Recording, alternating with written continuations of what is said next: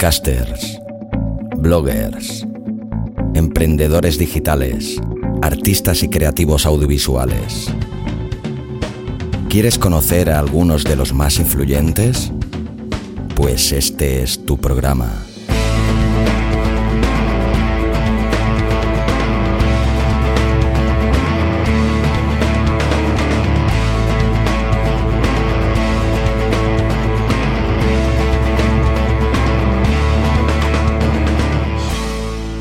Al borde del abismo.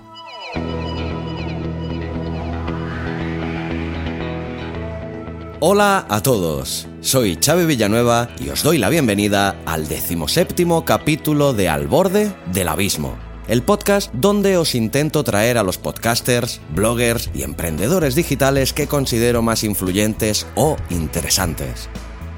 El día en que se publica este decimoséptimo capítulo es un día especial para mí, ya que hoy, 5 de noviembre, hace exactamente un año que publicaba el primer capítulo de mi primer podcast.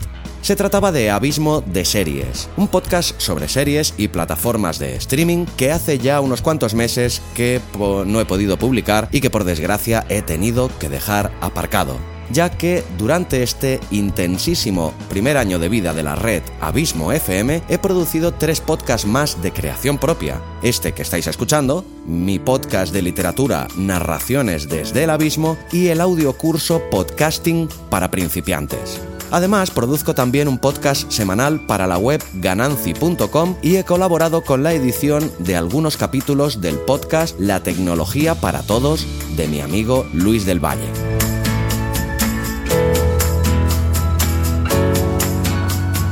Como podéis ver, ha sido un año de podcasting muy, muy intenso, que me ha reportado innumerables alegrías y la posibilidad de conocer a gente súper interesante de los que he aprendido un montón y con los que me lo he pasado de maravilla charlando con ellos. En total he producido la nada desdeñable cifra de 68 capítulos de 5 podcasts diferentes, lo cual creo muy honestamente que no está nada mal. Yo me siento tremendamente satisfecho, la verdad.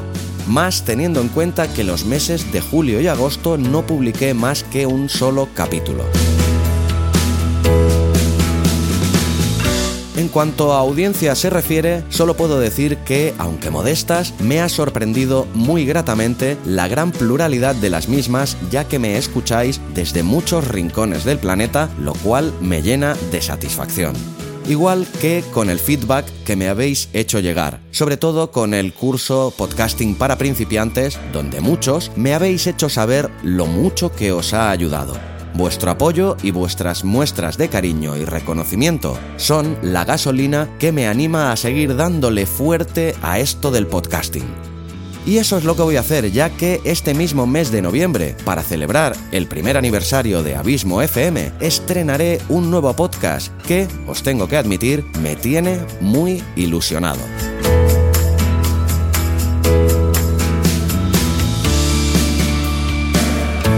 Podcast en el que no estaré solo ante el micrófono, ya que lo haré en colaboración con una persona interesantísima que he tenido la suerte de cruzarme en su camino. Su nombre es Pedro Amador y es un tipo genial. Ya lo conoceréis, pues Pedro es una eminencia en cuanto a la felicidad se refiere. Y eso, unido al feeling que ambos sentimos el día que lo entrevisté para el podcast Gananci Friday, nos ha hecho idear un programa en el que hablaremos de, sobre y para la felicidad un podcast con noticias positivas, consejos motivacionales, donde Pedro nos desentrañará algunos de los secretos para conseguir tener una vida más feliz y plena. Y todo ello aderezado con mucho buen rollo, buenas dosis de humor y el depósito lleno hasta los topes de positivismo. Este nuevo podcast se llamará Tecnología de la Felicidad si quieres saber más sobre este nuevo proyecto, sígueme en redes sociales. Me encontrarás tanto en Twitter como en Facebook como Abismo FM.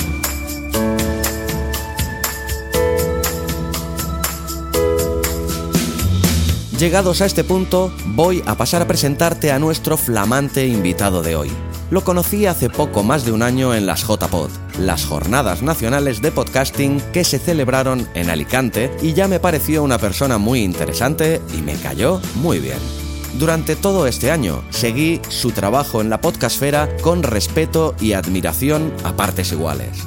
Y hoy, justo hace un mes, tuve el placer de poder compartir muchas horas, interesantes charlas y unas cuantas risas con él en las JPod de Madrid, donde reforzamos los lazos que nos unen y departimos largo y tendido sobre la situación del podcasting actual y otros muchos aspectos.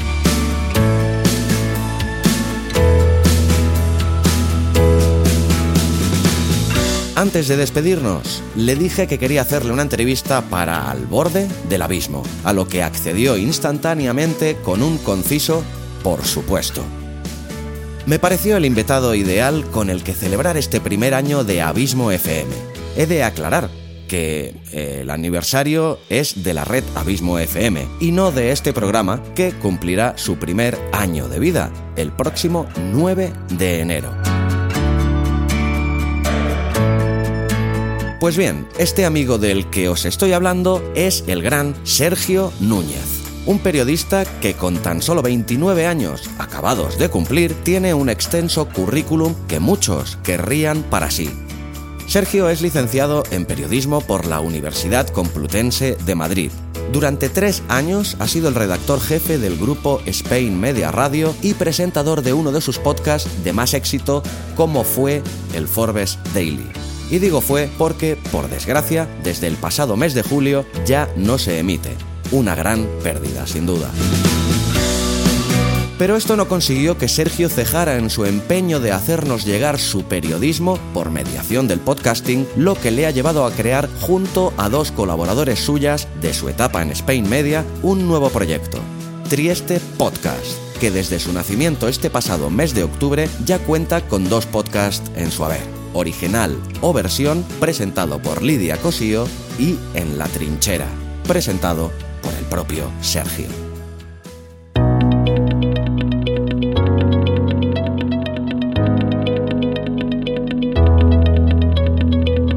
Sergio Núñez hizo durante años locución de eventos deportivos, fútbol, balonmano, tenis, motor, rugby y ha trabajado para medios tan importantes como Onda Cero, La Sexta, Marca TV o Movistar Plus.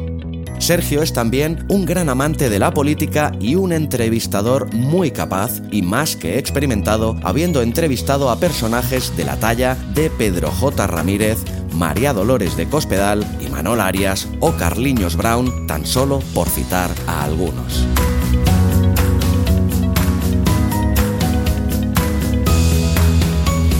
Como charlar con Sergio, además de fácil, es agradable, debatimos sobre temas tan variopintos como su pasado, su reciente salida de Spain Media Radio, del estado del podcasting en general, de las JPod de Madrid, del fenómeno hater y la polémica surgida por unas declaraciones de María Jesús Espinosa de Podium Podcast. En la jornada previa de las jornadas de podcasting, también hablamos de Google y su llegada al mundo del podcasting y muchas más cosas casi una hora de agradable conversación con un gran periodista y por encima de todo, un gran tipo. Abismeras y abismeros. Os dejo ya con mi ilustre invitado de hoy. Con todos vosotros, mi amigo Sergio Núñez.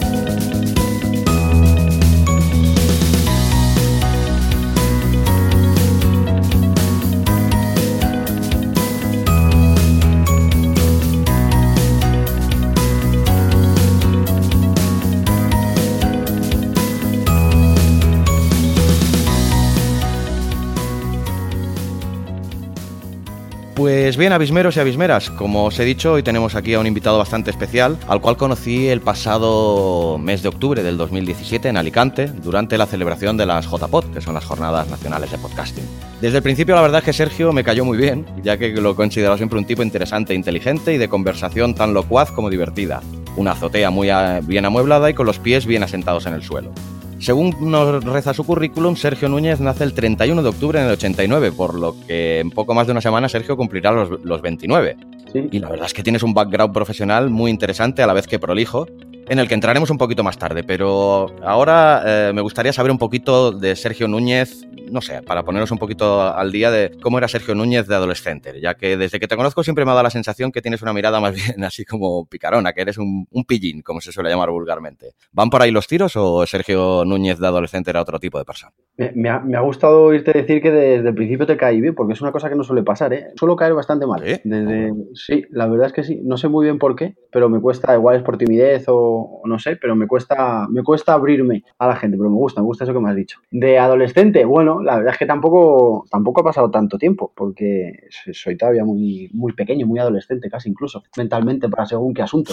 Era un estudiante bastante flojete, de estos de apretar el culo en el último momento para, para sacarlo todo adelante. Y sí que es verdad que los últimos años del cole fueron, fueron complicados. Algún dolor de cabeza sí que les di a mis padres. Y luego, pues intentar, la verdad, que divertirme todo lo que, todo lo que me dejaban. Luego, cuando estás en la carrera, de esto que pasa los años y lo piensas y dices, joder, si, si igual me hubiera centrado un poco más, quizás me hubiera ido un poco mejor y hubiera ido un poco más tranquilo. Pero vamos, un chaval normal y corriente, sin, sin más allá de, de, las tonterías, de las tonterías propias de la edad, pero tampoco nada del, nada del otro mundo. Hmm. Pues eh, viendo tu currículum veo que estudiaste en la Complutense, que llevas ya más de 10 años siendo periodista y que tienes 10 eh, años de experiencia en medios de comunicación, tanto en radio, televisión, prensa digital. ¿Por qué te decantaste por el periodismo? ¿Había algún antecedente en tu familia o simplemente fue por vocación pura y dura? No, no, no había ningún tipo de, antecedente, más allá del, amor que le pueden tener mis padres y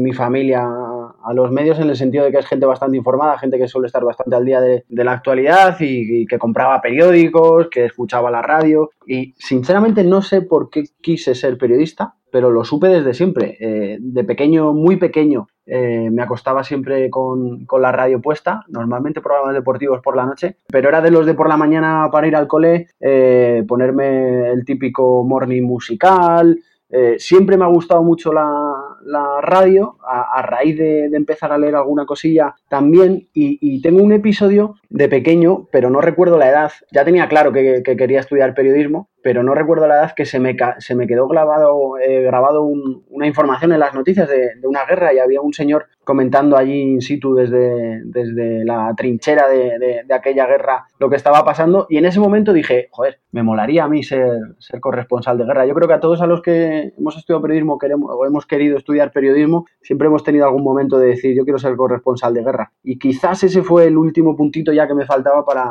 para decidirme para, para estudiar lo que estudié. Pues sí, la verdad que en ese sentido me veo identificado porque yo también alguna vez lo había pensado.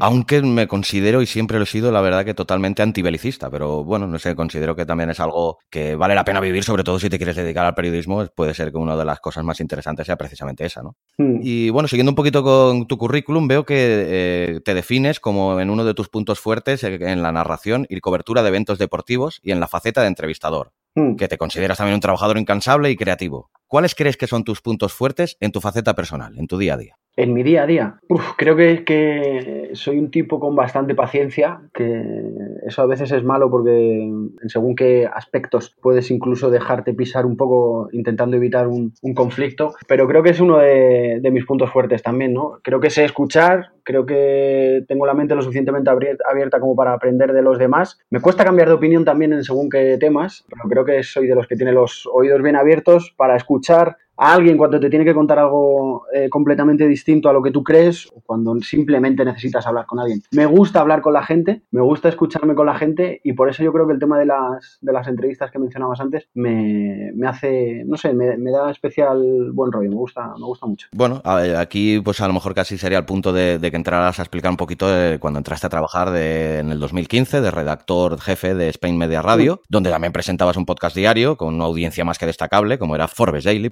hasta que en junio de este mismo año, para sorpresa de muchos, hace apenas cinco meses, te dicen que esto se ha acabado. No, sé, ¿podrías explicar qué, pasó, qué les impulsó a prescindir de un programa que al menos desde fuera daba la sensación que funcionaba y bastante bien? No sé, ¿puedes explicarnos brevemente esta historia? A ver, no, no... Eh, es, es, complejo porque, porque dentro de una empresa prácticamente solo el que manda o los que mandan saben realmente cuál es la situación de la empresa. Entonces, ellos no querían prescindir de mí, querían prescindir de mí en la manera contractual en la que yo estaba allí en, la empresa, pero la posibilidad y las ganas y la opción de, continuar eran grandes, tanto por mi parte como por la suya. Ellos hicieron bastante hincapié en intentar seguir haciendo cosas juntos, en que Forbes Daily no parara, en que pudiéramos seguir luchando por hacer crecer eh, Spain Media Radio, pero bueno, hay veces en la vida en las que hay que, hay que no cerrar una puerta, pero sí que de momento decir ahora mismo no. Han sido tres años muy, muy, muy, muy, muy duros y muy bonitos, casi a partes iguales, y el hecho de, haber parado y haber eh, empezado a ver las cosas con perspectiva desde fuera, yo creo que eso también lo necesitaba yo e incluso también la propia radio, ¿eh? porque yo creo que llega un momento en el que las personas, no que dejemos de aportar, pero sí que nuestra aportación por circunstancias externas eh, empieza a ser menor eh, y creo que a lo mejor un soplo de, aire fresco pues le puede venir también a la, propia radio y, a mí también, ¿no? Yo creo que era, que era necesario, que las condiciones no se dieron para continuar, pero vamos, que estoy seguro que por tanto por su parte como por la mía, si hay posibilidades de, volver a hacer cosas juntos, las volveremos a hacer porque probablemente ha sido el sitio en el que yo más he aprendido en, en lo poquito que llevo trabajando y probablemente el sitio en el que mejor rodeado en cuanto a calidad periodística he estado desde que, desde que empecé a trabajar. Que ya es mucho decir, ¿eh? No, lo siento así, lo siento así de verdad, o sea, no, no necesito quedar bien con nadie. Lo siento así de verdad, he aprendido muchísimo. Llegué siendo un, pipiolillo casi recién salido de la carrera que, que aterrizaba allí casi por casualidad y salgo con muchas horas de vuelo, tanto en lo profesional meramente de sentarte delante de un micrófono, en lo creativo de cara a ser capaz de crear eh, formatos nuevos y de darte cuenta de lo que, de lo que puede funcionar sin, sin haberlo lanzado al mercado y de ver cómo funciona una empresa relativamente pequeña, con aspiraciones muy grandes y que es capaz de poquito a poco y, apretando los dientes de ir sacando el negocio adelante, haciéndose un nombre sin la posibilidad de los medios que puedan, que puedan haber tenido en, otras grandes empresas, ¿no? Se lo dije al que era mi jefe entonces que me iba con un máster en periodismo, con un máster en, delante del micrófono y con un máster en relaciones sociales de, cómo se aprende a, gestionar a las personas, los sentimientos, las necesidades y las posibilidades de que, de que ellos crezcan, sumando tú un poquito desde, desde tu silla. Pues la verdad que qué bonitas palabras. Ojalá todo el mundo se fuera con esta coherencia, ¿no? Y con esta rectitud a la hora de, de ser consciente pues, de lo que te ha dado también un trabajo en que en un momento determinado de tu vida, por lo que fuere o por lo que sea, se acabe, ¿no? Pero... Sí, pero, pero lo siento de verdad, ¿eh, Xavi? No, no, no creas que, ni los que nos escuchan no crean que es un, una manera de quedar bien o lo he dicho en privado a quien se lo tiene que decir y lo digo en público porque es que no me, no me duele, porque es que lo siento, lo siento así de verdad. Pues muy bonito, porque la sinceridad, cuando algo se siente con sinceridad, la verdad que es lo mejor que se puede sacar. Hmm. Además de Forbes Daily, ¿en qué otros proyectos o podcasts estabas involucrado en tu etapa en Spain Media Radio? Pues eh, montamos la, emisora de cero, la montamos completamente de cero a partir de que me incorporé. El, mira, pues casi está, por estas fechas iba a hacer tres años, pues fue el 28 de octubre de, 2015. Eh, la montamos de cero. Eh, fue un poco prueba-error, a ver qué, funcionaba, qué no funcionaba, qué podíamos usar de, de la emisora y demás. Y bueno, mis funciones inicialmente era llevar la parte de Forbes, empecé haciendo Forbes People que era un podcast de, entrevistas a grandes empresarios y además de eso, pues coordinar a, todo el mundo que estaba trabajando allí, que llegamos a ser pues unos 15 o 16 redactores, aparte de la parte técnica y la gente que estaba allí, staff fija, trabajando con, conmigo. Y, bueno, pues tema de, organización, de burocracia, de facturas, de dinero, de contactos con, otras plataformas, contacto con Ivo, con Spreaker, con iTunes, con cualquier problema que pudiera surgir. Y, y luego también cuando ya toda esa parte burocrática estuvo completamente controlada, pues empezar eh, por mi parte a,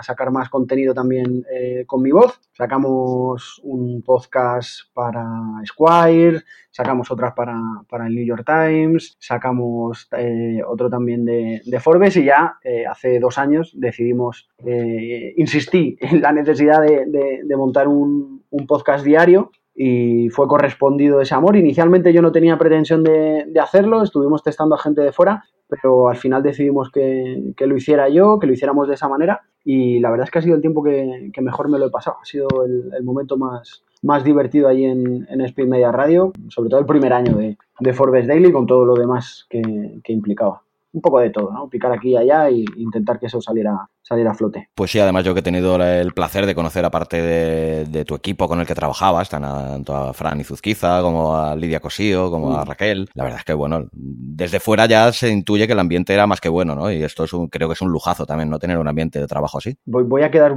y la gente va a pensar que soy un pelota de verdad, pero eh, de verdad que no he estado más a gusto prácticamente nunca en, en un trabajo, ¿no? Que aparte de cuando se ha terminado el trabajo, cuando se fue Raquel, cuando me he ido yo, eh, los amigos, la gente con la, que, con la que hemos estado trabajando ahí, Raquel, Fran, Lidia, que era con los que más eh, roce hemos tenido diario, ya dejaron de ser compañeros de trabajo y empezaron a ser amigos. Eh, y eso me ha pasado con poca gente a lo largo del tiempo que he estado trabajando. Eh, eso facilitaba mucho las cosas y yo creo que nos hizo crecer más rápido también por, culpa de eso, ¿no? porque encontramos un buen rollo casi por casualidad y, funcionábamos muy, muy, muy, muy bien juntos. Curioseando también he encontrado un podcast que se llama Sergio, Núñez, tal cual, del cual no, conocía nada de él. ¿Así? ¿Ah, Sí, explícanos un poquito. Yo Pues, pues me, pillas. ¿Qué puede ser? ¿En Evox? ¿Un, canal de.? En Evox, sí. La verdad que hace como dos o tres años que no publicas nada, pero mm. no, conocía de eso. Eso, la, la idea no, no, era nada más que lo que yo iba haciendo fuera. Me parece que hay narraciones de, en, Radio Marca, que a lo mejor algún reportaje también de Onda Cero y alguna cosa así. Eh, bueno, pues tenerlo también un poco como currículum eh, en audio, ¿no? Para poder mandarlo en, en el momento en el que en el que alguien me pudiera querer contratar, pues aparte de la, de la parte del papel, pues enseñarles de viva voz, nunca mejor dicho, lo que, lo que había estado haciendo. Un portafolio más o menos de, audio, sí, ¿no? Sí, eso es. Pues bien, estos últimos días curioseando por Twitter, los que te seguimos hemos descubierto con alegría que estás involucrado en un nuevo e intuyo que ilusionante proyecto, Trieste Podcast. ¿Puedes explicarnos un poquito así por encima de qué se trata? Bueno, pues es las ganas de Lidia, de Raquel y mías de, no dejar de hacer podcast, ¿no? Nos hemos dado libertad, hemos diseñado un poco una imagen eh, que, nos, que nos gustaba a todos, le hemos dado un nombre que nos gustaba a todos, le hemos buscado el qué hacer eh, en el que todos nos sintiéramos cómodos y la idea es esa, eh, inicialmente sacar el, podcast que, está haciendo Lidia, que es el de original y versión, y el de La Trinchera, que es el que empezaba a hacer yo. Y si van surgiendo nuevas ideas que, ya existen y que ahora lo que falta es plasmarlas en una pista de audio, pues empezar a subir ahí y empezar a vislumbrar algo que queremos hacer a futuro, pero que, pero que no tenemos todavía prisa para hacerlo, pero que es una idea bastante sólida la que tenemos ahí, en la que ya estamos tanteando ciertos terrenos que, que, son necesarios para que eso se consolide, pero sin ningún tipo de prisa. ahora estamos centrados en original inversión y en, la, en la trinchera, ir creciendo poquito a poco, que la gente vaya sabiendo y le vaya sonando un poquito lo que es este podcast, y con calidad, con rigor y con cosas interesantes que contar, pues ir asentando una oferta de contenido que nos motive, que nos guste y que nos dé pie a, en un futuro poder hacer algo más eh, grande o más diferente que, tenemos, que tenemos en mente los tres. Has hablado de original y versión, el que presenta Lidia. Mm. Me pareció así eh, a, bote pronto como un formato muy interesante, son cortitos, no llegan a 10 minutos y musical, pero bueno, quizás mejor explicarnos un poquito a ver qué es este, qué encontrará el oyente en original y versión. Pues es un podcast cortito, como tú dices, unos 8 o 10 minutos, cada uno hace la cantidad de tiempo que, considera oportuno pero sí que, hemos, sí que es verdad que hemos detectado, o que por lo menos nosotros como usuarios tenemos esa necesidad de, cierto contenido cortito que podamos escuchar en cualquier momento del día, que nos pueda aportar eh, valor en, cuestión de 10 minutos. O sea, algo que, por ejemplo, es capaz de hacer la libreta todas las semanas, la libreta de Bangal, que en 12-15 minutos como mucho eh, te resume el tema estrella en lo deportivo de la semana anterior pues intentar hacer eso eh, en, otros ámbitos, ¿no? Eh, pues eh, Lidia está haciendo música, lo que está buscando es jugar con el oyente de si una, una canción es la original o es una versión que al final ha conseguido tener más éxito y más fama que la propia original y jugar un poco, ¿no? A Lidia le gusta la música, tiene voz, ya se lo dije, de, de, Radio Fórmula, o sea, a mí la verdad es que me mola mucho cómo canta cuando, hace, cuando hace los podcasts y, bueno, yo creo que es un contenido divertido, cortito, que, además te, va a hacer eh, en una conversación con amigos decir, joder, ¿sabes que esta canción no la hizo quien tú crees que la hizo, sino que, no sé, creo que es un formato muy interesante y que, y que de momento, la verdad, de lo poquito que llevamos, bueno, pues parece que la gente está gustando, le está gustando, está comentando, que la verdad que eso, que al final es lo que, es lo que mola, ¿no? El ser capaz de, de crear esa comunidad que, que, al final es lo más, lo más complicado. Y tanto, yo la verdad que escuché el primer capítulo, me parece muy interesante, el, el Knocking on Heaven's Door, que iba, y bueno, la verdad que sí, un formato muy agradecido, la verdad que se me hizo muy cortito, y lo único, la periodicidad de que cada cuánto lo publicáis? Cada semana, sí, todos los viernes saca, saca un nuevo, un nuevo episodio, el viernes pasado sacó el segundo, que era el de I Always Love You. Eh, y bueno, pues este viernes habrá, habrá, otro, habrá otro episodio. Cada viernes un nuevo episodio si no pasa nada en, en nuestras vidas. Pues anoche mismo leí también en Twitter ¿Mm? las siguientes palabras. Metámonos en líos, llenémonos de barro e intentemos entender cómo funciona el mundo. ¿Puedes explicar a los oyentes qué son estas palabras y a qué proyecto van involucradas? Pues esto es en la trinchera. Esto es lo que hemos sacado el, lunes 22 de octubre, que es el podcast que, que empiezo a hacer yo. Eh, no tenía muy claro qué era lo que quería hacer. Sabía que quería hacer algo, pero no tenía muy claro qué era lo que quería hacer. Llevo, bueno, me di desde que salí de, de Spin Media, que fue en julio, me di julio y agosto para, para pensar, para no hacer nada, para disfrutar un poco del verano también. Y desde que empezó septiembre, desde que empezó el, curso, pues llevo dándole vueltas y pensando qué es lo que podría hacer, sobre qué podría aportar yo valor, sobre qué formato podría hacer diferente que no se estuviera haciendo. Eh, como te he dicho al principio, a mí me mola mucho entrevistar a, entrevistar a gente, sí. pero creo que de, de, partiendo de cero iba a ser muy complicado todas las semanas tener un protagonista de mucho nivel eh, al que entrevistar, porque para entrevistar a, a cualquier persona por el mero hecho de cubrir expediente, pero sin aportar nada, eh, creo que es mejor no, creo que es mejor no hacerlo. Entonces, eso lo hemos aparcado de momento, no quita para que en la trinchera también pueda haber alguna entrevista, pero de momento lo que hemos creado es un formato también cortito, el de esta primera semana han sido, han sido unos 10 minutos, sobre un tema eh, general que genera mucho barro, que es la política, que genera muchas filias, muchas fobias y muchos comentarios, que es la política, y que yo creo que, que, que puede ser divertido, ¿no? Que puede ser entretenido, que yo personalmente hasta donde, hasta donde llega mi cabeza. No he escuchado nada, nada de ese estilo porque sí que hay mucha opinión, sí que hay mucha entrevista, pero no, pero no he escuchado nada, nada como esto, que probablemente lo habrá, pero mis oídos no dan para tanto. Y, y, es algo que me mola, es algo que me gusta, sobre lo que no tengo que opinar porque a nadie le interesa mi opinión y en lo que simplemente te pongo la voz de un lado, te pongo la voz del otro hablando sobre el mismo tema y contando una cosa completamente distinta y luego tú ya sacas la, la conclusión y tomas la decisión que, que, creas conveniente, ¿no? Me dijo Lidia que me gusta mucho el barro y es verdad, me parece muy divertido y, sí. y ese es un poco el motivo, ¿no? Meternos ahí en la trinchera e intentar explicar cómo funciona el mundo desde, desde el punto de vista político y por qué pasan las cosas que pasan. A priori parece interesantísimo, yo desde luego ya me lo apunto, me suscribo en mi podcast. Luego, habrá que escucharlo y, y decir si es interesante o no, pero bueno. ¿El formato también lo vas a hacer semanal, la periodicidad? Sí, la idea es que sí. Eh, este ha salido el lunes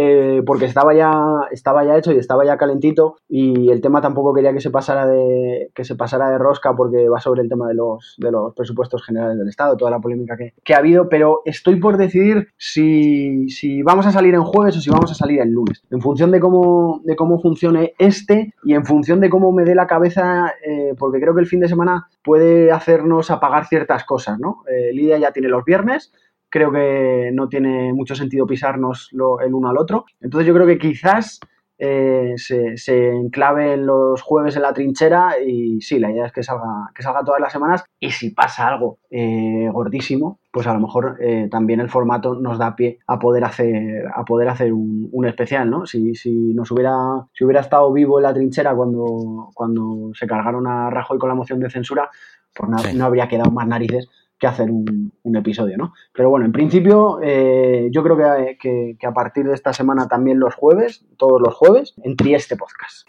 Intuyo que Trieste Podcast viene a ser lo que vendría a ser un, un canal de, de, podcast temático. O... El, la idea de Trieste Podcast es aglutinar bajo una misma marca eh, lo que vamos a ser capaces de hacer Raquel, Lidia y yo. De momento Raquel, Lidia y yo. La idea es que esto no, no quede así solo. Eh, mm pero ese es el, esa es la idea, ¿no? Que sobre Trieste vaya cayendo todo lo que podamos hacer nosotros, lo que nos pueda venir a lo mejor de fuera y lo que seamos capaces también de hacer para otros, ¿no? Eh, estamos también abiertos a eso y a, y a, intentar buscar oportunidades fuera de contenido que podamos o que nos puedan externalizar.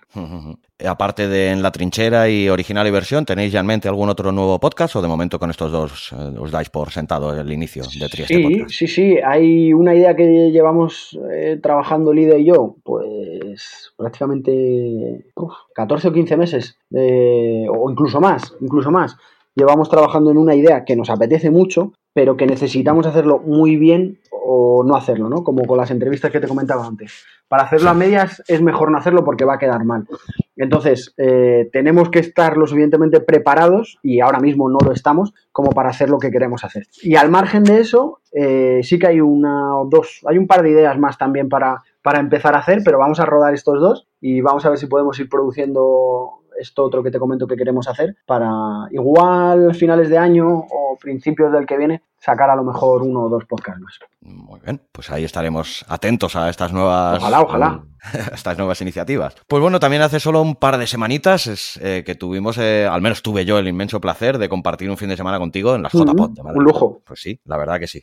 Ojalá estuviéramos más cerca para poder compartir más de estos momentos porque fue muy, muy agradable. Sí, porque eres una persona con la que da gusto hablar, sinceramente. Escucha, habla, opina, no sienta cátedra. La verdad es que me, me gusta mucho hablar contigo, sinceramente. No, no, la verdad que es totalmente recíproco y bueno, es un gustazo encontrar gente así tan, tan maja como tú, la verdad, que, que, sientes cercana y pese a habernos conocido realmente escasamente en dos veces que nos hemos visto así. dos fines de semana, sí. Pero bueno, dos fines de semana de una intensidad remarcable y la verdad que quedan en el recuerdo. Y no sé, lo primero que me gustaría dejar patente de, estas JPOT es mi felicitación muy sincera a la organización, ya que aprobaron con muy buena nota, bajo mi criterio, la difícil tarea de hacer unas jornadas de este tipo y que se llevaran a cabo con tanta profesionalidad y sin problemas remarcables. No sé, ¿cuál es tu opinión así a bote pronto sobre la JPOT del pasado 5 de octubre y 6? A mí me gustaron mucho. Yo eh, estuve en Málaga, fueron las primeras en las que estuve y, quedé muy sorprendido, la verdad, del, del nivel general de las charlas, de los talleres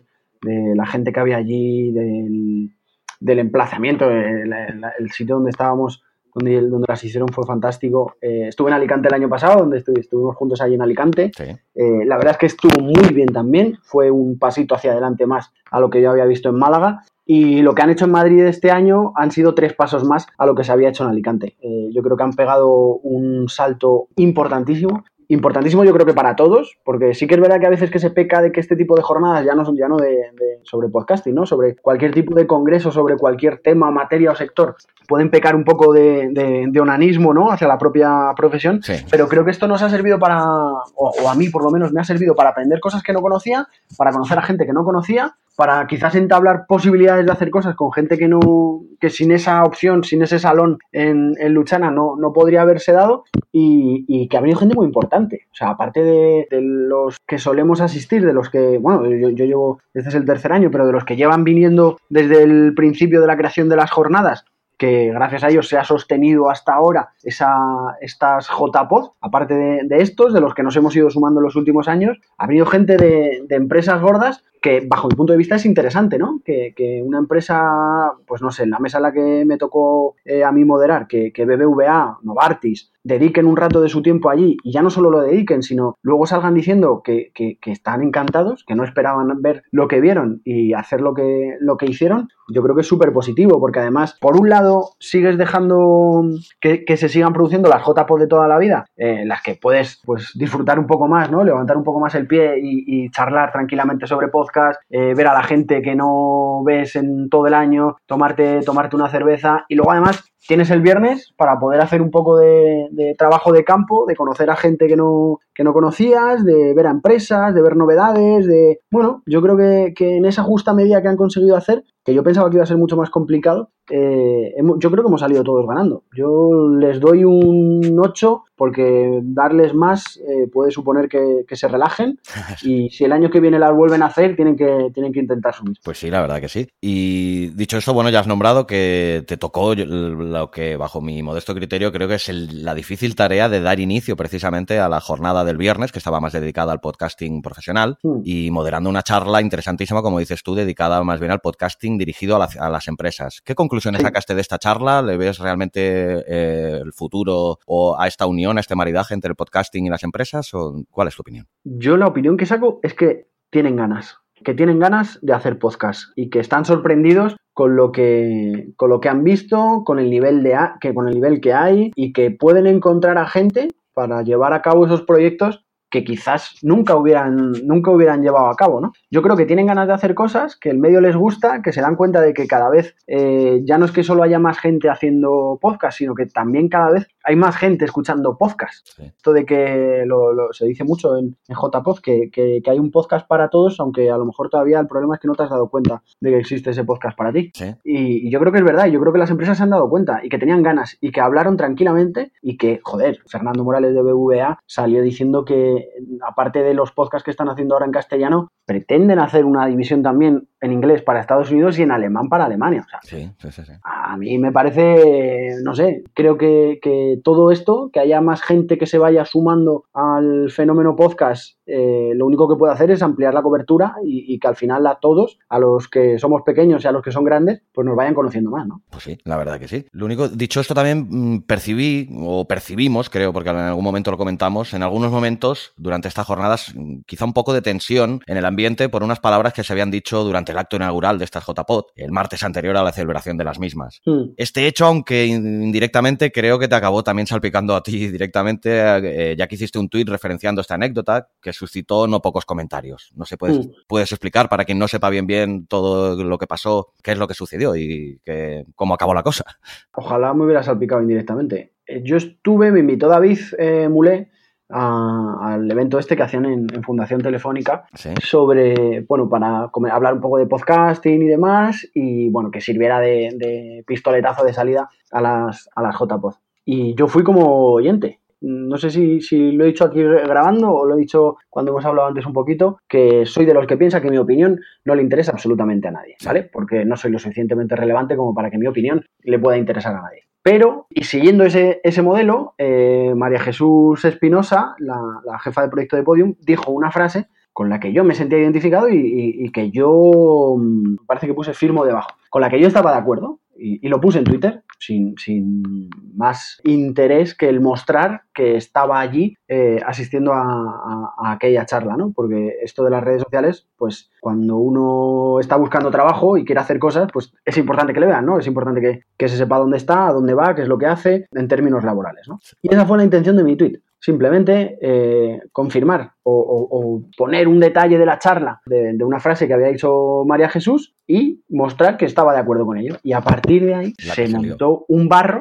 ¿Ves por qué te digo que me gusta el barro? Se montó un barro que no me hubiera imaginado nunca, porque es que tampoco era mi intención, porque es que a mí me, me da exactamente igual. O sea, quiero decir, soy de los que piensa que la libertad va a llegar cuando ni a ti ni a mí nadie nos diga eh, ni nos cuestione qué es lo que estamos haciendo. Que tú puedas hacer lo que te dé la gana sin que nadie ponga en duda qué es lo que estás haciendo. Entonces, cuando esa cantidad de gente, que tampoco fueron muchos, pero bueno, fueron varios, eh, me, replicaban mm, malentendiendo absolutamente todos o prácticamente todos el contenido de mi frase, eh, bueno, de la frase de María Jesús bajo la que yo firmaba, malinterpretando eso, bueno, pues la movida empezó, parece que fue el martes, ¿no? Has dicho que fue el martes. Sí. Eh, pues yo creo que el último tuit lo contesté el viernes ya en, en JPOZ, el, eh, yendo allí, contesté el último tuit al respecto del tema. O sea, quiero decir, que yo no soy lo suficientemente relevante, ni soy lo suficientemente importante, ni, ni, pinto nada más que, intentar eh, vivir de, lo que me gusta como para que genere este tipo de, controversia, ¿no? Me parece bastante, bastante ridículo. Sobre todo cuando la misma gente, que es lo que me da un poquito de rabia, porque igual que sé escuchar que te he dicho antes, también sé enfrentar un problema. Y si yo tengo un problema contigo, yo no lo voy a dejar pasar. Yo me voy a sentar delante de ti y te voy a decir, Xavi, tío, esto que ha pasado, eh, pues a mí no me gusta, como lo has dicho. Y me pasó con gente. Tuve gente, perdón, con la que tuve la suerte de poder comentar sobre el tema y decir, pues mira, pues ya está. Eh, aclarado, tú opinas así, yo opinas así, no nos vamos a poner de acuerdo por esto, por esto, por esto, pero respeto tu opinión y tú respetas la mía. Punto. Es lo básico. Claro, pero ha habido gente que sabe quién soy y que no me ha mirado a la cara en JPod, que no ha sido capaz de decir, oye, eh, ¿esto qué ha pasado? Yo emplazaba a todo el mundo, ha habido gente, eh, no recuerdo los nombres, ha habido gente al que incluso me llegó a decir, no va, no eres capaz o no eres, no eres suficientemente valiente como para sentarte eh, con nosotros y hablar en nuestro podcast. Todavía estoy esperando a que me den fecha. Ya. Que les dije que sí, yo no tengo ningún problema en hablar con la gente porque creo que se aprende. Porque creo que quizás ellos malinterpretaron lo que dije y yo a lo mejor malinterpreté la tensión con la que lo dijeron. Creo que los problemas hay que enfrentarlos, hay que hablarlos y lo que me da rabia es que ha habido gente que no ha sido capaz de decirme, oye, tío, ¿esto qué? Pero para criticar por Twitter, sí. Que es lo que, es, es, lo que odio de Twitter. Sí, yo también, la verdad que en eso estoy totalmente de acuerdo contigo porque es la parte odiosa de Twitter. Además que, bueno, por quien no pudiera saber de, bien bien de qué fue la cosa, creo que todo viene derivado de una frase que dijo María Jesús, que si no estoy mal informado, fue de que no cualquiera puede hacer un podcast. Correcto. Todo inicia de aquí, ¿no? Sí, te estaba buscando la frase, pero sí, viene a ser, viene a ser eso. Preguntaba la moderadora, por ponerlo todo en contexto, porque también ha habido quien lo ha criticado sin escuchar la charla. Preguntaba la moderadora que qué hace falta hoy en día para, para hacer un podcast. EOB eh, contestó que mm, no hace falta nada más que un, que un teléfono móvil o que un teléfono móvil y un micrófono, algo así. Y María Jesús dijo que no estaba de acuerdo, que no todo el mundo puede hacer un podcast. Y esa fue la frase sobre la que firmé y sobre la que sigo firmando. Porque yo estoy convencido de que no todo el mundo puede hacer un podcast. Yo mismo, y lo hemos comentado al principio de la conversación, he estado mes y medio dándole vueltas a qué hacer para no abrir el micrófono y, poner a, y ponerme a hablar. Porque eso no aporta ningún tipo de valor. Le podemos llamar podcast, vale, pero mm, eso no aporta valor. Entonces, mi opinión es que no puede cualquiera eh, ponerse a hablar por hablar de la misma manera que yo no puedo coger eh, y dedicarme ahora a la ebanistería. Si yo quiero ser ebanista, yo tengo que formarme y tengo que ser capaz de aprender. ¿Cuál fue el problema o a lo mejor por dónde vino el malentendido? Que los que reaccionaron en Twitter lo llevaban todo al hecho de que eh, tú puedes hacer podcast porque has estudiado no sé qué y yo no puedo hacer podcast porque no he estudiado no sé cuántos. No, eso no tiene nada que ver. Y me dolió también las críticas de gente con las que he hablado sobre esto y a las que les he a las que le he demostrado mi admiración por lo que están haciendo y lo que han hecho por el mundo del podcasting. Y sin ningún tipo de problema. Eh, se lo dije a... Esta es la segunda entrevista que me hace alguien como, como podcaster. La primera me la hizo Pedro Sánchez. Sí, la, escuché hace un par de semanas precisamente para documentarme un poquito. Eh, el año pasado me entrevista a Pedro Sánchez, con el que yo había coincidido, coincidí después en, en Alicante y la verdad es que tuvimos una charla bastante agradable. Yo a Pedro Sánchez mm, no es solo que le hiciera saber el hecho de que me gustaba lo que estaban haciendo bajo mi humilde punto de vista en, en su red de podcast. No, él hay incluso una pregunta que me hace eh, sobre qué tipo de podcast eh, recomiendo o algo así, me parece que era. Yo le digo que el primer podcast, y no es mentira, no tengo necesidad de quedar bien con nadie. Él ya conoce las noticias, sí. Eso es. el primer podcast que yo le recomiendo a mi primo es mm, ya conocer las noticias, del que creo que sigue siendo suscriptor, por cierto. Ah. Entonces, que Pedro, por ejemplo, o, algún otro como madrillano con el que he hablado tranquilamente sobre el tema, sean capaces de distorsionar eh, mi opinión sobre esto, no sé por qué, pues en cierto modo me duele, porque no soy su amigo ni, ni, tenemos ningún tipo de relación, pero joder, creo que hay que ser lo suficientemente honesto como para mm, no, no envenenarte con, una opinión, con una frase que hayas podido leer en Twitter. No sé, eh, yo respeto a todo el mundo por igual, pero yo creo que el que tiene que, el que puede, o sea, que hay que hacer un podcast cuando tienes algo que contar. Y Pedro tiene algo que contar. Pedro, Pedro, es capaz de ponerse delante de un micrófono durante una hora, hablar sobre el tema que le dé la gana y es capaz de tener un discurso, un nudo, un desenlace y contártelo tranquilamente. ¿Ha ido Pedro a una facultad de, lo que sea a estudiar comunicación? No lo sé. Pero si no, si, si no ha podido o no ha querido hacer eso, ha sido capaz de documentarse, de eh, aprender cómo comunicar, de ser capaz de, ir cambiando y de ir mejorando y de ir creciendo. Esa es la formación a la que yo me refería. Yo pienso que hay un exceso de titulitis en este país. Yo no me he formado como periodista dentro de la Universidad Complutense de Madrid. Yo ahí conseguí mi título de periodista, pero yo me he formado como periodista o me estoy formando como periodista en los medios que me han dado la oportunidad de poder trabajar. Esa es la experiencia y de ahí se saca realmente la experiencia para poder mejorar y poder crecer. Y yo no soy el mismo que se sentó con su título en 2015 delante del micrófono de Spain Media Radio que el que se fue el 7 de julio con el mismo título, pero con tres años de, vida delante de un micrófono en Spain Media Radio. Exacto. Creo que me estoy explicando bastante bien y que, y que se me está entendiendo. A la perfección. Sí, ¿no? Vale, pues si sigue habiendo dudas, que sigan releyendo el tweet y que sigan buscando interpretaciones. Y sobre esto, cuatro o cinco días de, comentarios por Twitter que yo, sinceramente, aluciné en colores. Sí, no, yo desde fuera también, porque es lo que dices tú. Yo creo que todo se viene a, acabar, todo se suscita por un error de matiz, ¿no? Porque es un matiz tan, tan leve que no. Yo entiendo lo que dice Ove, es evidente que las tecnologías a día de hoy te permiten, incluso sin conocimientos, la facilidad suficiente como para poder realizar un podcast. Y vosotros lo que queréis matizar ahí, pues es la profesionalidad o, la calidad final que se le puede sacar al podcast independientemente de las herramientas sencillas que hayan, ¿no? Correcto. Un error de matiz que sí que realmente, seguramente lo que dices tú, hablando cara a cara con la persona, pues no se levanta la polvareda que se ha levantado, pero... Ese es el tema. Y por eso eh, he tomado la determinación de no opinar eh, lo más mínimo al respecto del, tema. Porque yo no, porque a mí no me merece la pena ya no perder el tiempo, o sea, ya no invertir el tiempo en, contestar, intentando hacer ver a esas personas que no conozco en su mayoría de cuál es mi opinión real, sino que a mí no me merece la batería que se me gasta en el móvil, porque, porque es que no vamos a llegar a nada, porque es que yo creo que por Twitter no vamos a llegar a nada y por eso eh, emplazaba a los que hablaban con respeto y, enfrentando su opinión con la mía a, hablar tomando un café, porque además coincido que era la JPod, digo, joder, digo, el fin de semana en JPod, digo, nos sentamos y hablamos tranquilamente. Y Jean Bedel, por ejemplo, me dijo, adelante, y hablamos. Y en cuanto nos vimos, nos dimos la mano, hablamos, comentamos y listo, ya está. Porque por Twitter y por redes sociales está claro que la interpretación que hace cada uno de lo que dice el otro, pues no es la, no es la correcta. A lo mejor yo, yo interpreté más tensión de la que había en ciertas respuestas que si hubiera sido una conversación cara a cara, pues no se hubiera interpretado. Pero bueno, que, al fin y al cabo son anécdotas, son, son tonterías de que no somos capaces de hacernos entender y de que lo, de, lo que demuestran es que eh, con un micrófono cada uno somos capaces de hacernos entender que, a través de, que a través de un tuit. Eso por descontado. Porque aparte también, como saben los oyentes de este programa, como lo sabes tú también, bueno, yo soy, soy también de los, como aquel que dice, recién llegados al podcasting. Justo precisamente estamos grabando este podcast que se publicará el día en que hará justo un año que publiqué mi primer podcast, o sea, mi primer aniversario. Pero sí que me ha parecido, al menos, eh, entrever que sí que hay cierta división entre diferentes bandos, no sé si muy realistas o no, pero diferentes bandos entre el podcasting con el dichoso tema de la monetización de por medio.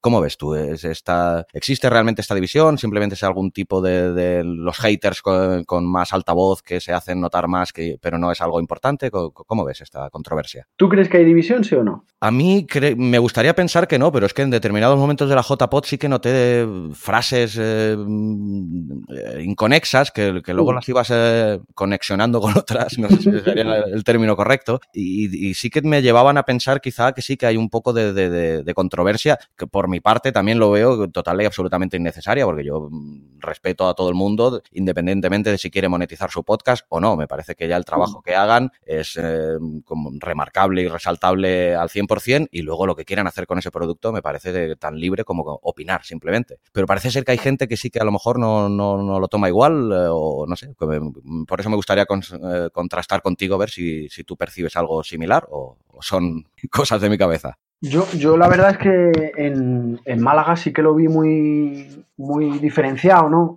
que había como pues, un grupo de gente que no, que no le gustaba, ¿no? Que, no, que no estaba por la labor de que, de que eso se llevara a cabo, del tema de, de, sacar dinero por un podcast. No, no, lo entendían porque ellos el concepto de, de podcasting que tenían era otro totalmente respetable. Yo creo que con el paso de, estos dos años, creo que la tendencia ha ido, se ha ido suavizando eh, creo que en Alicante hubo un punto de, conexión entre prácticamente todos los que estábamos allí, de que, bueno, de que cada uno hiciera lo que, lo que considerara, ¿no? De que cada uno hiciera lo que, lo que quisiera más oportuno. Pues igual que eh, cada uno puede tener un hobby con el que disfruta y no necesita sacarle un rendimiento económico, porque para él su, su rendimiento económico es ese momento de disfrute, de pasión, de comentar por Twitter con, sus oyentes lo que, lo que ha hecho, el podcast que, ha puesto y no tiene más, eh, más aspiración que la de pasárselo bien, a mí me parece tan lícito como, como cualquier otra cosa. Es más, es gracias a, esa gente, es gracias a esa gente que, desde el primer momento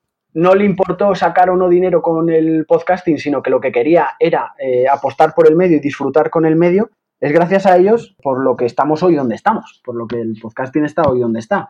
Pues porque em, yo no creo que haya muchos que sean capaces de, vivir del, podcast ahora mismo. Yo no sé si eh, las empresas que hacen podcast sacan beneficios o, ya no solo sacan beneficios, sino que eh, son capaces de empatar sus, sus, ingresos con sus gastos. Pero es gracias a esa gente que no está, que, el ingresar un euro o dos no le va a hacer eh, dejar de hacer o no podcast por las que estamos hoy donde estamos. Entonces, yo creo que al final es que cada uno haga lo que le dé la gana. Y que si hay una persona que a mí me encantaría que en la trinchera me llamara mañana Coca-Cola, me dijera, oye, queremos, queremos promocionar este podcast porque, porque es la hostia y te vamos a poner eh, 30.000 euros todos los años para que puedas seguir haciendo en la trinchera. Ojalá pasara eso, pero sería un iluso pensar que eso va a pasar. O sea, hoy por hoy es prácticamente imposible que algo así pase. Eh, ahora mismo lo que toca es malvivir, apostar por el formato si realmente creemos en él e intentar crecer poquito a poco. Y si pasado mañana pasa lo que le ha pasado, por ejemplo, a, la órbita de Endor, que es capaz de, sacar dinero, que es lo que ha conseguido Pepe Diario, que es lo que consigue hacer Santiago Camacho, que es lo que hace en menor medida la escóbula de la brújula, si al final eres capaz de conseguir acercarte a eso y ser capaz de que tu podcast sea rentable, ya no que te cueste tiempo, sino que sea rentable, joder, pues yo personalmente ojalá sea capaz de conseguirlo. Ojalá. Estaría, estaría encantado y ojalá lo consigas tú también, porque al final eso lo que nos va a hacer también es poder invertir más horas en que nuestro contenido sea mejor y en sacar otro contenido que sea mejor. Pero yo tengo el mismo discuto en, el término más bonito de la palabra, que para mí la palabra discutir eh, es preciosa. Em, discuto con, gente como Fran, por ejemplo, que tiene una opinión sobre de qué manera eh, se, debe, se debe cobrar o no se debe cobrar, o, se puede empezar a cobrar un podcast que durante mucho tiempo ha sido gratis. Él tiene su opinión, yo tengo la mía, y debatimos y discutimos. O sea, quiero decir que tanto con una cosa como con la otra eh, vamos a encontrar puntos enfrentados, pero volviendo al principio de la conversación, que cada uno haga lo que le dé la gana y lo que le haga feliz. Exactamente. y que esté contento con ello y que sea capaz de hacer un podcast de la leche por el simplemente hecho de querer hacer un podcast de la leche. Ya está, sin mayor pretensión. Si pasado mañana te ponen un contrato de tanto para, para poder hacerlo rentable, pues si quieres cogerlo, adelante y sé más feliz todavía. O sea, que, que, a mí lo que me importa es que cada uno haga lo que le dé la gana sin que nadie critique al otro. Ya está. Exacto. Y bueno, hemos hecho hincapié en un par de aspectos que a priori pueden parecer negativos de la JPOT y no me gustaría en absoluto que quedara esa visión, porque para mí ya te digo que mm, me parecieron una JPOT no sabría si decirte extraordinarias, pero rozando casi la perfección de lo que dices tú. De, no le daremos más nota para que no se lo crean y, la tensión de intentar mejorarse, ¿no? Pero la verdad que alcanzaron un nivel muy alto. Y tú has nombrado pues unas palabras que son clave, yo creo que para cualquier negocio, para cualquier podcast, que es al añadir valor, ¿no? Y yo creo que se añadió mucho valor, hubieron entrevistas interesantísimas, eh, simposios y conferencias muy interesantes también. Y me gustaría, pues no sé, que remarcaras algunos de los que más te gustaron o que más te sirvieron a ti para tu estrategia en el podcast. Pues eh, me gustó mucho el de Molo Cebrián, porque fue, no sé, me, me, enseñó cosas, me pareció un tipo fantástico Molo, y bueno, pues fue una manera también de aprender cosas que yo, yo no tengo ni idea, por ejemplo, de, de sonido. Yo estoy más perdido que un pulpo en un garaje a la hora de equilibrar una barra de sonido, de si pica, no pica el audio, yo no tengo ni puñetera idea. Entonces, me dio alguna noción, porque además coincidió que la charla que dio eh, la hice con la grabadora que, tengo yo, y eso unido a, a, la labor de alguien que sí sabe de sonido como Raquel, que me ha echado una mano, pues eh, me, me, me, ha ayudado a hacer el podcast, ¿no? Pero por eso me gustó mucho la de Molo. Eh, ¿Y qué más? Me gustó la de, la de Google, por conocer un poco la visión que tienen ellos del, podcasting, ya no solo por las novedades que traían, que tampoco fue nada revolucionario, porque más o menos todos lo, lo conocíamos, pero sí por ver su, ver su opinión. Y en línea general la verdad es que aprendí algo de todas, ¿no? Eh, lo nuevo que ha sacado Spreaker también es muy interesante, que la, que la hizo Tonia, y luego todas las experiencias de, podcasters, ¿no? La charla de periodismo que dirigió Elena Merino estuvo también muy chula. No sé, yo creo que eh, me sería más eh, fácil decir lo que no me gustó que lo que, que lo que me gustó porque fue prácticamente todo. Pues ya que eres un aficionado a meterte en el barro, dinos algo de lo que no te gustó también. A ver, por, por, por contextualizar un poco, yo creo que la apuesta de Google por el podcast, si realmente es tal, debería haber estado enmarcada de una manera más fuerte en unas jornadas en las que la mayor parte de la gente que estaba allí congregada éramos creadores. Pues sí, estoy de acuerdo contigo.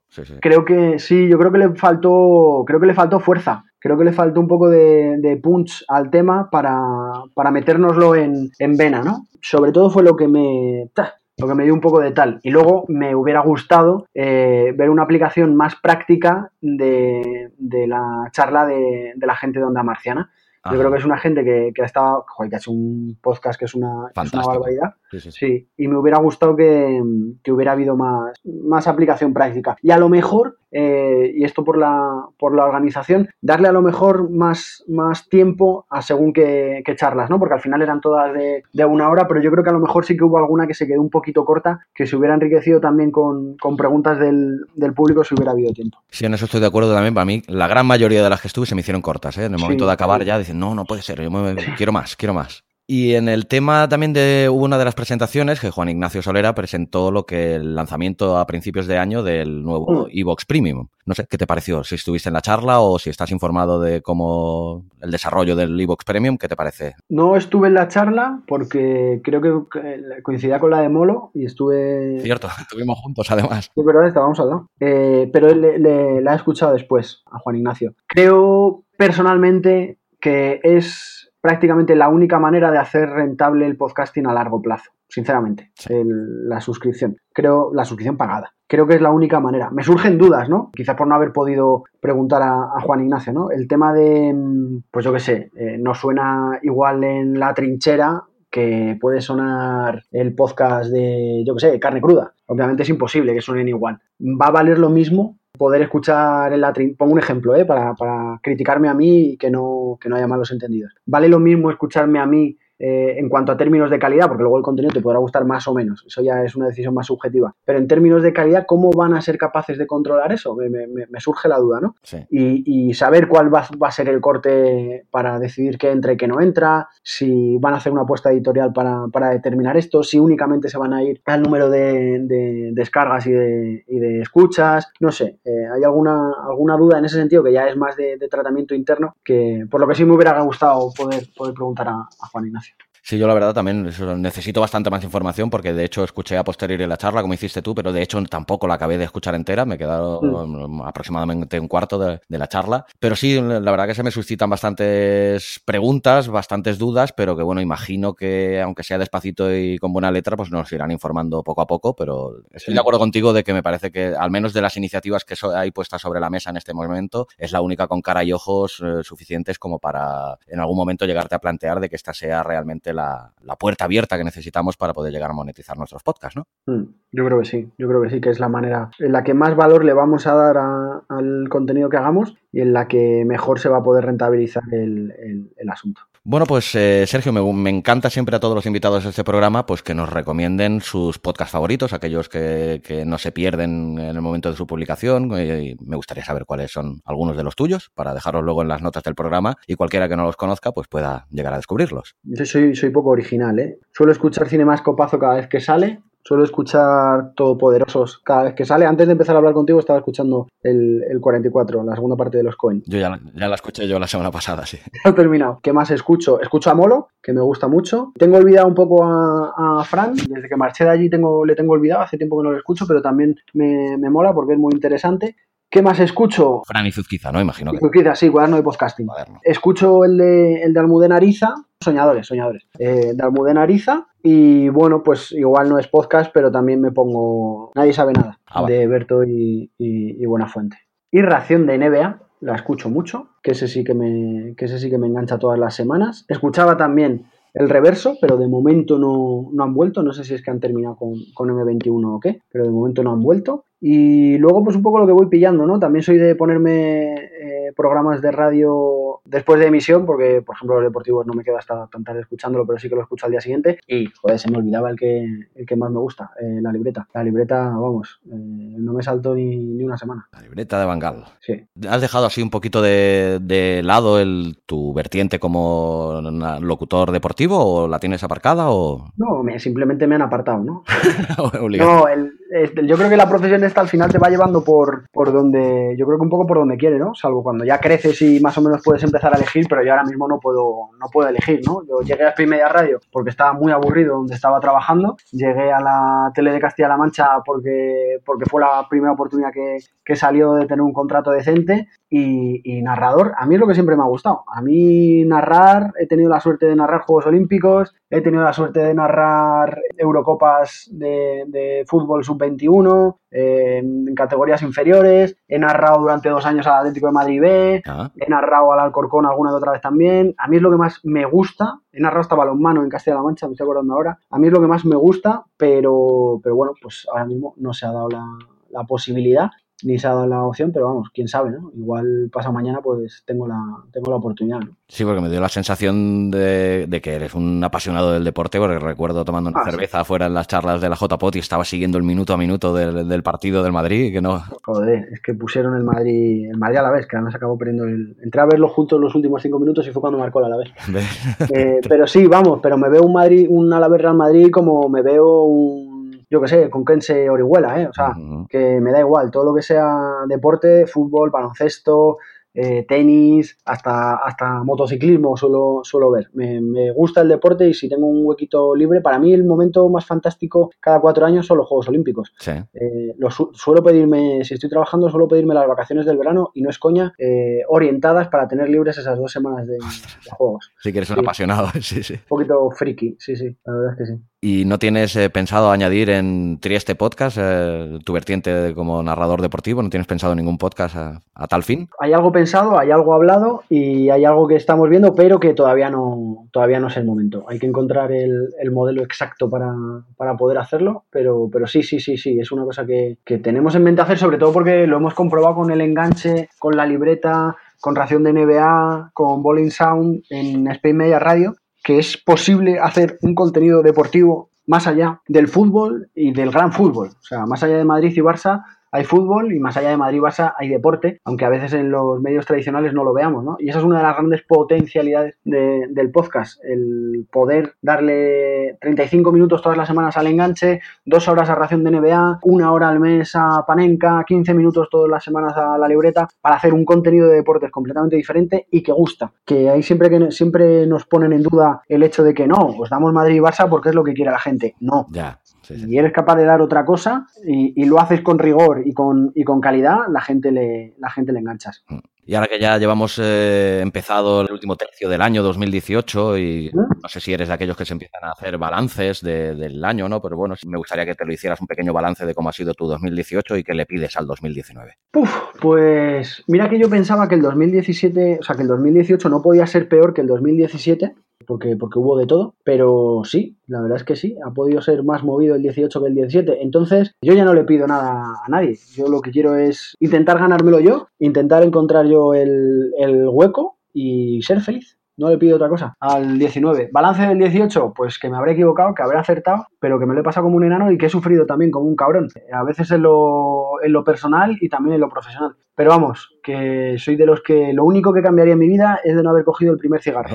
De lo demás, si está hecho, es por algo. Pues la verdad que me parecen unas palabras fantásticas para dar colofón final a, una entrevista que la verdad ha sido muy distendida, no esperaba menos porque ya te conozco. Pero bueno, que es un inmenso placer haberte tenido hoy aquí, que además eh, celebrando esta primera efeméride del... Felicidades, ¿eh? Muchas felicidades. Del primer aniversario de mi podcast y bueno, esperando la verdad que se cumplan muchas de esas efemérides y que bueno, pues eh, la relación que que, tenemos y que surgió hace escasamente un año también, pues que mantengan el tiempo y sepamos el uno del otro. Y vamos, que te doy las gracias por estar hoy aquí, te deseo toda la suerte del mundo y que tengamos Sergio Núñez para mucho rato. Ojalá, ojalá.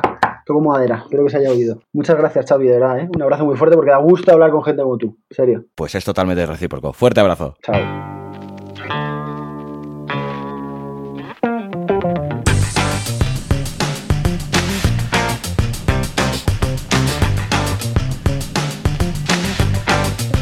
Abismo FM, todo sobre podcasting y audiovisuales.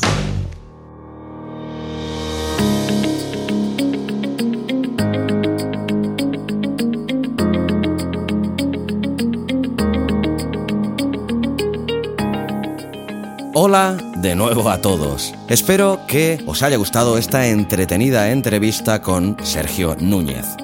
Si quieres saber más sobre él, te recomiendo que entres en su blog www.sergiofnunez.com o que le busques en Twitter donde le encontrarás como arroba Sergio. Espero que te haya gustado el programa. Si es así, recuerda que me gustaría que me lo hicieras saber con un comentario en el blog o escribiendo a contacto abismofm.com. Y si así lo quieres, que dejes una reseña y le des a las 5 estrellas en Apple Podcast o comentario y me gusta en iVoox. Recuerda también que puedes encontrar este programa y todos los demás de la red de Abismo FM en Spotify y en Google Podcast. Recomendarte, como siempre, que te suscribas al podcast, sea cual sea la plataforma desde la que me escuchas. Así te olvidarás para siempre de tener que buscar y descargar cada nuevo capítulo, ya que esto se hará automáticamente. Asimismo, te recomiendo también que te suscribas al blog abismofm.com, así recibirás en tu mail todos los artículos del blog y todos los podcasts y las novedades que se vayan a dar y se darán en el mismo instante de su publicación. Recordarte también que este programa ha sido patrocinado por mi curso Podcasting para principiantes. ¿Harto de pasar desapercibido en Internet? ¿Aún no conoces el poder del podcasting? ¿Te gustaría hacer un podcast pero no sabrías ni por dónde empezar? Pues suscríbete al podcast Podcasting para principiantes. No te arrepentirás. Lo encontrarás en cualquiera de las plataformas antes mencionadas y en abismofm.com barra podcasting para principiantes. Queridos oyentes, miembros de la comunidad del abismo, abismeros y abismeras, mil gracias por acompañarme un día más al borde del abismo.